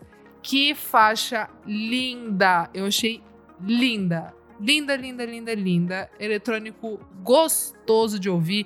E o clipe é dele, o nosso VJ das estrelas, Gabriel Rolim. Meu Deus, né? Tipo, cara, eu amo. Perfeito. É, Wet Leg, banda de meninas. Tava na minha de- listinha, bem boa essa música. Muito boa. Vi Wet essa, Dream. Cara, a pri- a primeira música delas, né, o primeiro single delas, que é o Chess Long, eu falei aqui, é uma das músicas mais grudentas do ano, assim, tipo aquelas que realmente vai estar nas listinhas de final de ano de, de melhores músicas, e essa segue a linha, achei bem boa. É, e pra finalizar, eu vou destacar também o Gabriels, que é um trio de Los Angeles, que lançou também uma das músicas mais importantes desse ano, Love and Hate in Different Time, que é muito foda. E agora eles voltaram com essa música nova que chama Blame. É aquele tipo de música que você ouve e você não sabe de quando que ela é. Se ela é de 1960 ou se ela é lançada agora. Claro, por causa da Maravilhosa essa produção. É, ba- maravilhosa. Claro que pela produção ali você entende que é uma música nova, mas o espírito dela, assim, é, é muito uma coisa É, despregada. a voz de... do menino é muito. É incrível, é surreal. incrível, assim. Muito bom, gente. É isso, hein? Azul. Nick, o que, que você recomenda pra gente? O que, que você tem na sua listinha? Bom, tenho do- dois singles, um EPzinho. A primeira dica de single é uma banda chamada Irreversible Entanglements. Jazzismos ingleses, muito bom. Eles lançaram um disco muito bom ano passado, é, que chama Who Sent You. E aí eles voltaram com uma, com uma faixa nova essa semana que chama Lágrimas del Mar. É, puta, música instrumental pesadíssima. Muito bom. É, e aí, minha segunda faixa é uma banda que eu descobri essa semana também, adorei, que chama Palace. É, o nome da música é Lover, Don't Let Me Down. É, aqui na, na matéria que eu, que eu tô, eles descrevem meio como Jeff Buckley, com toques de My Morning Jacket, Dive e Out. J. Mas na real, eu acho que Nossa. lembra mais o Nossa, é Maccabees. qualquer coisa, então. Não, pra mim lembra muito Maccabees na, na última, ah, é aquela nos banda que últimos você discos. falou. É. Ah, vou ouvir, Mi. E veio com um clipão. Puta, eu achei muito foda essa banda. Muito boa mesmo, assim. Tipo. meio etéreo, assim, vocais bonitos. Foda. E. Ou como o nosso amigo Renan Guerra fala, lânguida.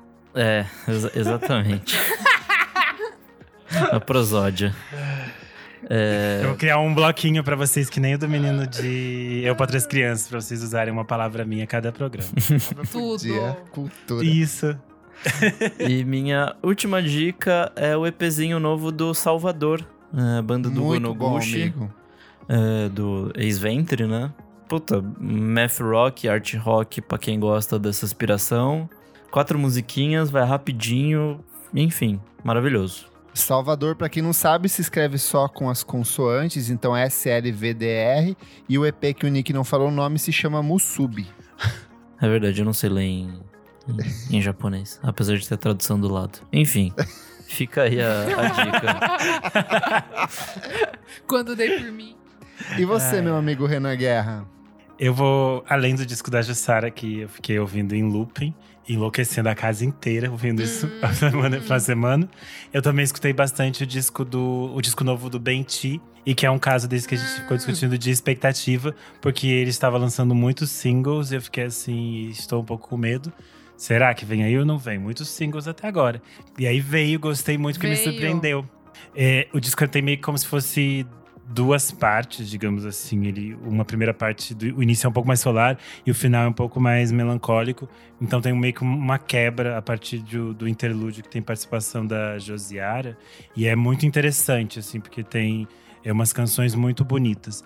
É, o disco tem participação da Fernanda Takai, do Jalu, da Josiara, do Avoá. Tem uma, uma participação de vários músicos tocando em, em diferentes faixas. Então tem muitos nomes na ficha técnica.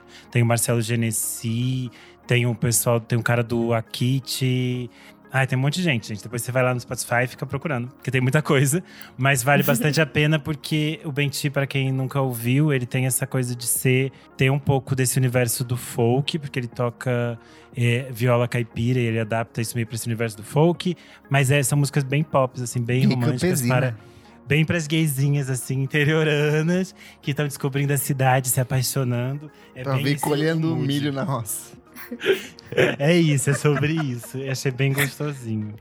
E você, meu amigo Kleber, o que, que você traz pra gente? Hoje eu tô só o caminhãozinho dos lançamentos aqui. Vou começar com nossa querida Arca, nossa querida Loura Josefina, que anunciou disco novo pra dezembro, no dia 3 de dezembro, e lançou a música chamada Born Yesterday, que tem parceria inusitadíssima com a Cia. E ficou muito bom, um hyperpop tortíssimo, mas com esse fundo de pop tradicional que é muito característico da Cia. Quem me surpreendeu muito, que eu já recomendei aqui o single anterior, foi a Maria Portugal com dois litorais. Tudo! Incrível, Ai, é uma Tudo. música de quase nove minutos, assim, pra Primeiro quem gosta de, de Steve Reich, quem gosta de Philip Glass, desses artistas que trabalham piano de um jeito mais vanguardista, umas estruturas mais experimentais. Essa música é tudo, a voz dela tá impecável. Essa música já foi lançada no disco anterior da parceira dela do, do Quarta B, que é a Joana Queiroz. Ela lançou no Tempo Sem Tempo, que é um dos meus discos favoritos do ano passado. E ela volta agora de um jeito totalmente reformulado, meio jazzístico, meio atmosférico. Tem muita camada, muita coisa Bonito, acontecendo ali. bonito. Então, vale a pena e faz parte do disco que sai, que se chama Erosão e que sai em novembro pelo selo Risco e pelo selo alemão Fun in the Church. Outra Chique. surpresa absurda foi a parceria entre o Converge e a Chelsea Wolf, que, tipo, já tinham colaborado, o, o vocalista e guitarrista do Converge já tinha trabalhado com a Wolf, e agora eles vão lançar um disco em conjunto que se chama Blood Moon, é, e é sensacional, assim, porque ela é crescente, ela é épica, é como se fosse um Evanescence, só que totalmente caótico e, e anárquico, assim, é muito densa, muito forte, e eu gosto da Chelsea Wolf porque ela é totalmente dramática, assim, nas coisas que ela, Ela é produz. super over, assim. É, ela, ela é muito teatral, assim, é totalmente épica, então acho que vale muito a pena. E eu acho que. Pra quem é gotiquinha. eu- então, mas eu acho que pra quem não tá acostumado a ouvir metal, eu acho que é um bom caminho. porque É, isso tem é. Esse fundinho quase de pop, de art pop, que é muito característico dela. Então, vale a pena ouvir essa música que é super gostosa. Discos. Me surpreendeu que minha amiga Isadora Almeida não recomendou a Tirza com Color Grade. Ah, esqueci! Sim, Vamos muito Esse disco tá bom. muito bom. Nossa, muito Trabalho bom. excelente, assim, fiquei bastante. Eu gostei de todos os singles que saíram, só que dentro do disco eu acho que funciona de um jeito ainda melhor. Mais uma vez, a Tisa, que é uma cantora compositora britânica, trabalhando em parceria com a Mika Levy, que era do Mikachu.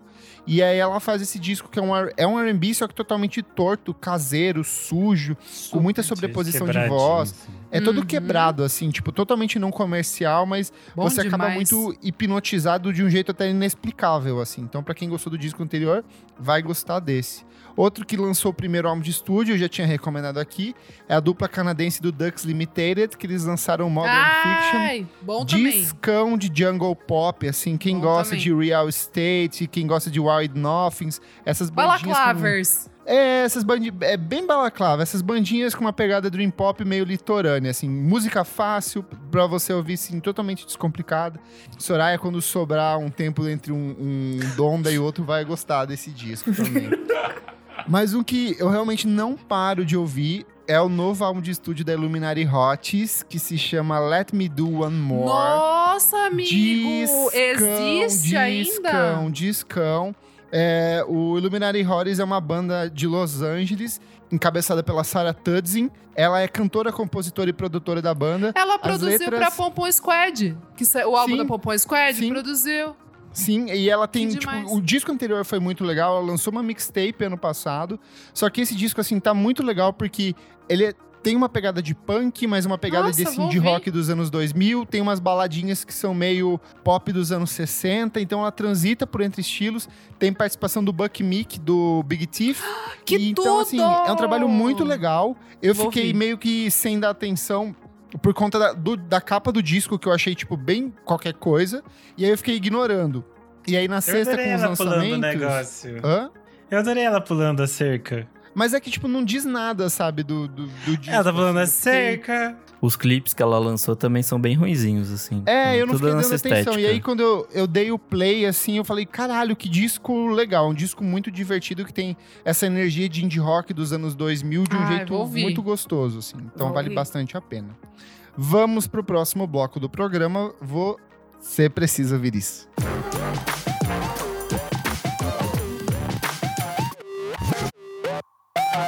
Pessoal, começando o nosso último bloco, você precisa ouvir isso. Nick, o que, que é esse bloco?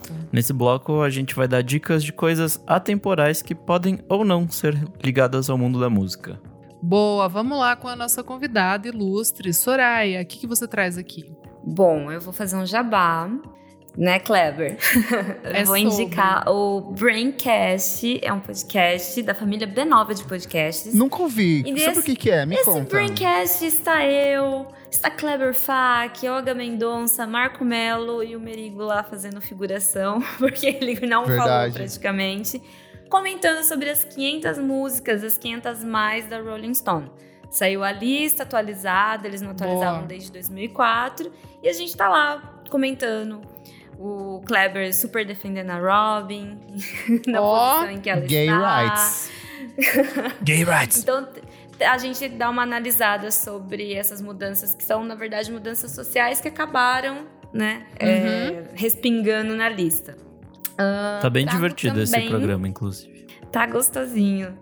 Ah, vou trazer também uma série da Netflix pra quem gosta de mistérios. Eu gosto, eu gosto bastante, consumo bastante, então vou indicar Midnight Mass ou Missa da Meia-Noite, Ai, que é já a várias nova pessoas série do recomendaram. Mike É, eu vi também.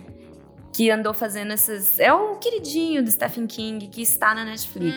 Hum, E é muito bacana porque dá uma. Pra quem curte coisas ligadas à religião, assim, dá uma amostra do como as pessoas distorcem e pegam as coisas e usam do jeito que elas querem. E aí, né? Ali é pra dar um, um certo respaldo em coisas místicas, talvez assim, inexplicáveis, que não são que, enfim, as pessoas vão acreditar do jeito que elas querem e como cada religião, cada sacerdote, enfim, faz isso. Então, Midnight Mass na Netflix. boa. Klebers, o que, que você traz? Vamos lá, vou começar também com uma série que eu acho que todo mundo já deve ter comentado, visto ou assistido, que é Round Six ou Squid Game. Me conta que eu não entendi. Fenômeno. nada. Eu ia falar, eu ia falar dela, mas eu sabia que alguém que talvez Fala. ia, ia Eu falar. ainda sou a, eu sou a tia avó que não tá. Eu não entendi nada. Me conta. Eu acho que tem que assistir, assim, o- os dois primeiros episódios. Os São básicos. Se você passou dos dois, não te prendeu, desiste. Mas eu acho que é muito difícil porque ela é uma série muito bem atuada, muito bem pensada. É, Round Six é uma série sul-coreana. Ela foi criado o roteiro dela há mais de 15 anos já, mas ela só conseguiu ser botada em prática agora. E ela é um desses desafios, tipo, é, onde várias pessoas são sequest- sequestradas, não. Elas aceitam participar de um desafio onde elas precisam fazer brincadeiras de criança, só que quando você é derrotado nessas brincadeiras de criança, você é morto. E a diferença é que para participar dessa, dessa competição, você tem um prêmio de milhões e milhões de equivalente milhões e milhões de reais, onde só uma pessoa vai levar no final. E aí a, a questão você fala assim, Ah, tá, mas jogos isso é totalmente. É aqueles jogo Não, meio jogos Fortnite, mortais. Eu mas... considero, eu considero Meio jogos, jogos mortais, da mortais? geração Z. Não é meio Battle Royale? É mais Battle Royale do que Jogos Mortais. pra Ai, mim, porque gente, o não Battle gosto. Royale.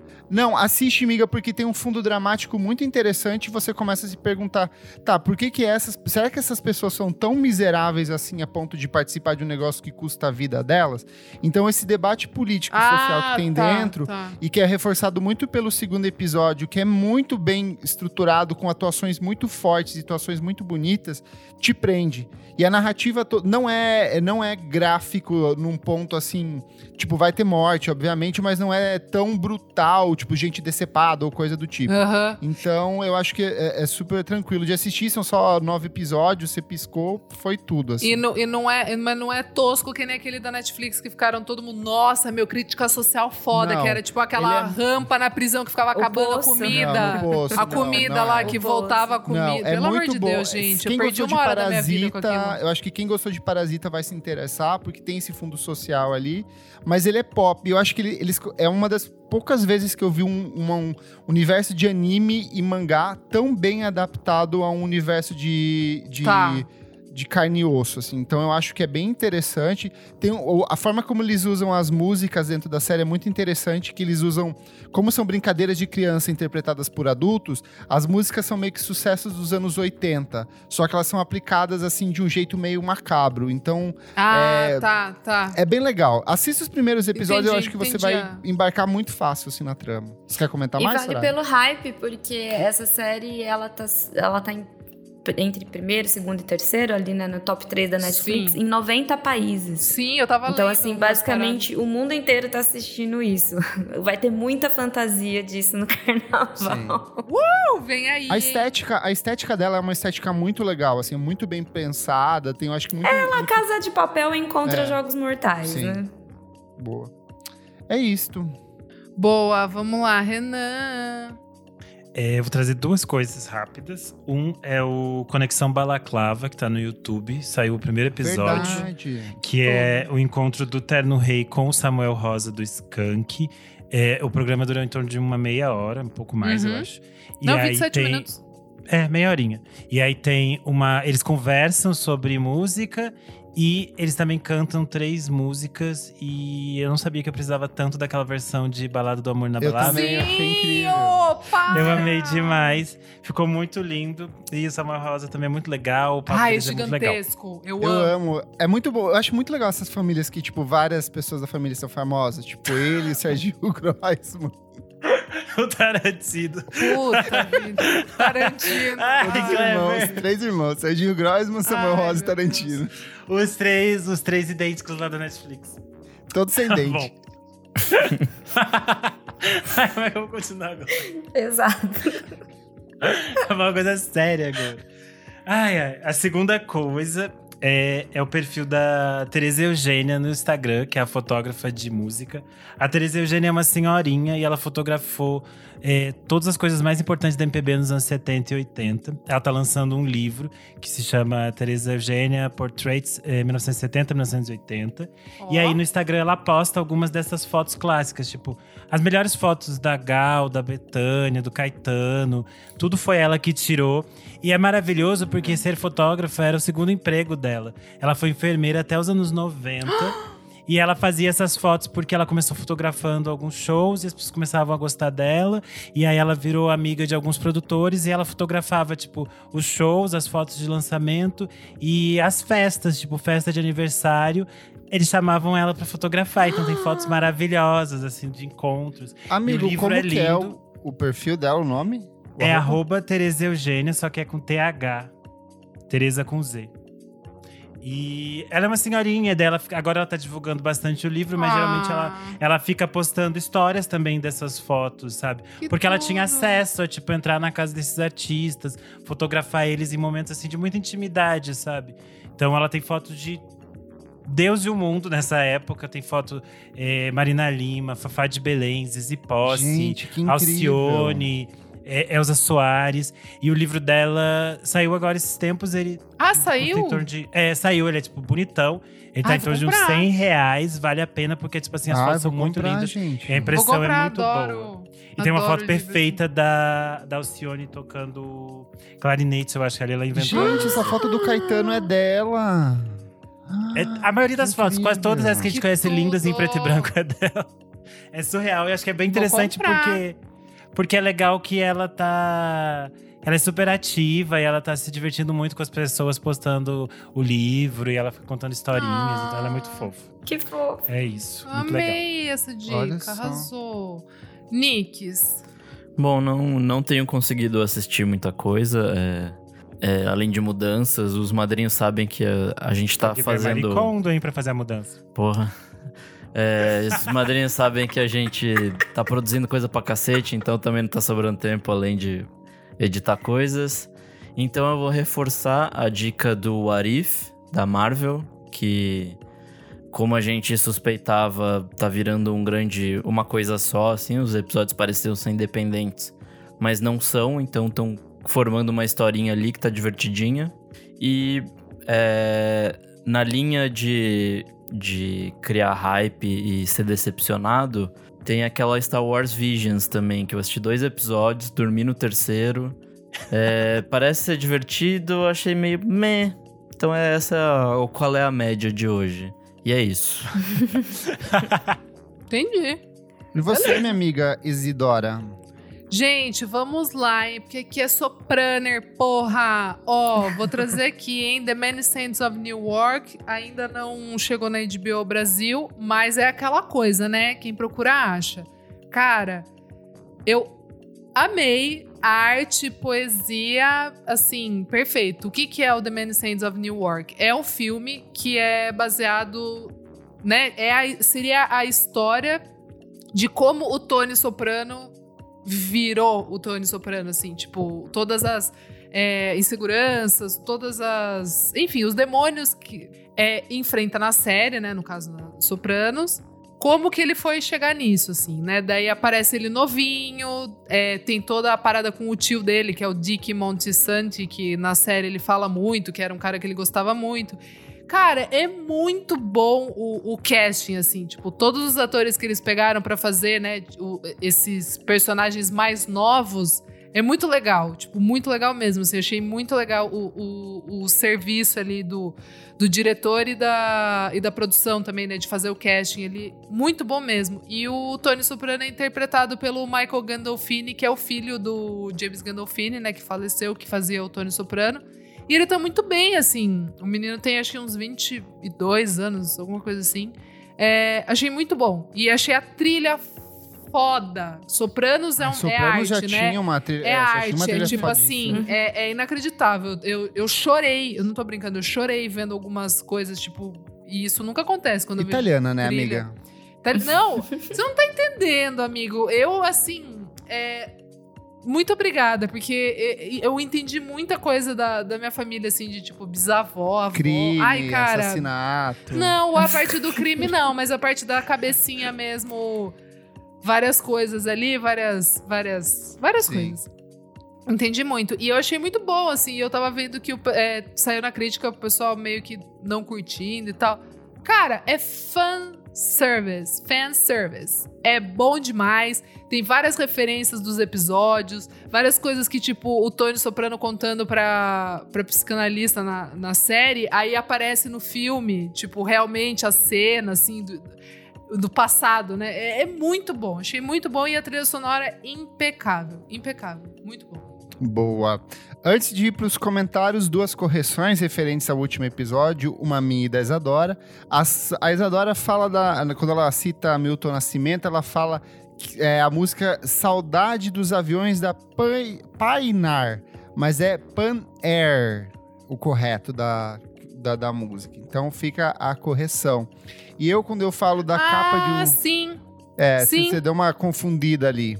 E eu, quando eu falo que a, a, a tela do John Wayne Gacy lá, ela é utilizada numa capa de um disco, eu falei que era do Melvins, mas na verdade é do disco chamado, é de uma banda chamada Acid Bath, e o disco se chama When the Kite Strikes Pop, de 1994. Eu confundi com o disco do, do Melvins, que é de um ano antes, que é o Houdini, de 1993. Eles têm cores muito parecidas, mas essa imagem é diferente. A Então, capa lá. aham. Fica o momento Total. erramos da folha do Eu podcast. também tenho que fazer um erramos, porque quando eu falo do Torquato Neto, reouvindo dá a entender que eu falei como se ele fosse baiano também, porque eu falo, ele veio da Bahia com as pessoas, mas é porque ele estudava na Bahia. Mas ele é do Piauí, por isso que a música chama a Cajuína em Teresina, mas ele é do Piauí, então ele não é baiano, tá, gente? Só- ele só veio com os baianos junto, no mesmo bonde. Boa. Boa. Viu? Podcast VFSM aqui, ó, também é correção, é errata. Comentários referentes à edição de número 163, músicas baseadas em histórias reais, comentário do CC Campos 81.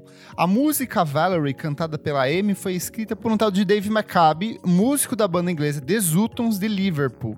Ele conheceu a Valerie na Flórida durante a turnê dos Zutons, se apaixonaram loucamente e fizeram planos do qual incluía a mudança de Valerie para Liverpool.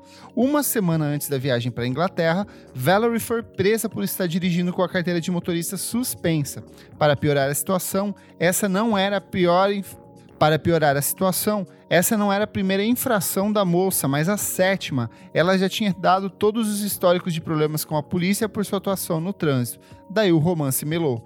Pessoal, continuem com esse podcast maravilhoso. Vou tomar vergonha e me tornar padrinho. Abraço. Ah, Obrigado. pô. Comentário ótimo. É, temos aqui comentários no Twitter também. Do Lu, apenas Lu. E ele tem um, um Ah, é arroba Caldeira muito Lucas. complicado, então. Hoje foi o Nick que sofreu com ah, o- as- os números, não fui eu. Exato. Ele colocou: ouvindo o podcast UFSM sobre músicas baseadas em histórias reais, descobrindo como eu quero do que de abelha sobre um relacionamento do guitarrista com a namorada abusiva controladora. A melodia É muda baterista, não é? totalmente. Que eu falei? Sim, é o mas foi. baterista, acho. Ah, tá. O comen... Ah, tá. Entendi. O menino. Então, errata aqui do Lu apenas Lu. Lu é o baterista e não o guitarrista. Acho que é o baterista, é. é. Daí ele fala como o- a melodia muda todo o entendimento da música e coloca aquele gif da- do cara fazendo a cabeça explodindo. Pô! E essa aí. Boa. Soranja Alves. Suas redes sociais, onde as pessoas te leem, te ouvem, dá seu serviço aí, onde as pessoas te escutam, fica à vontade. Essa, a casa é sua. Gente, estou nas redes sociais como arroba Twitter e Instagram, diariamente postando matérias no b9.com.br e também semanalmente no Cinemático, arroba cinemáticopod nas redes sociais, falando de séries e filmes da semana, inclusive com... Hoje é dia Quinta. 4? Ah, Hoje é depois do... Hoje é quinta? Então, hoje, exatamente hoje, sai o cinemático de Round 6. Estou lá comentando, dando notinhas, sendo bem bacana com a série. Boa. Eu sou o Kleberfac no Twitter e no Instagram, dicas diárias de música todos os dias. Eu sou arroba Almeida Dora no Instagram, Almeida Dora Underline no Twitter. Toda sexta tem lá no FFW musiquinhas que eu seleciono na Supernova. É isso, pessoal. Um beijo. Eu sou underline Renan Guerra no Twitter e no Instagram. E agora, para o público da TV aberta, eu vou estar comentando também a novela O Clone. Começou. pra, quem não tem, pra quem não tem o Viva, não pode acompanhar Amen. comigo as novelas do Viva. Agora tem uma para Amo. todo o público, que é a gente vai poder comentar o Clone, gente. Já tá babado, então pode Já. chegar. Bora. Vou acompanhar. Eu sou arroba Nick Underline Silva no Twitter, Nick Silva no Instagram. E é isso aí. Não esquece de seguir a gente nas nossas redes sociais, arroba podcast VFSM em tudo. Segue a gente na sua plataforma de streaming favorita e se so... Eita, catarreira. E se sobrar aquele dinheirinho gostoso, apoie a gente no padrim.com.br barra podcast VFSM. Para de dar risada, gente. Sério. Cadarro de porra que não desce, né, amigo? Dizia a música.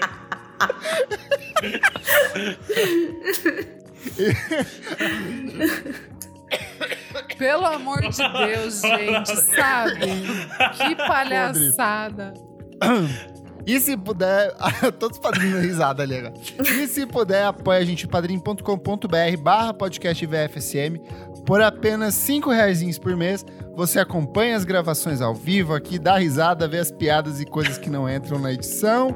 E é isso. Muito obrigado pela sua audiência e até a próxima edição do programa. Tchau, tchau. Tchau. Tchau, gente. Beijo.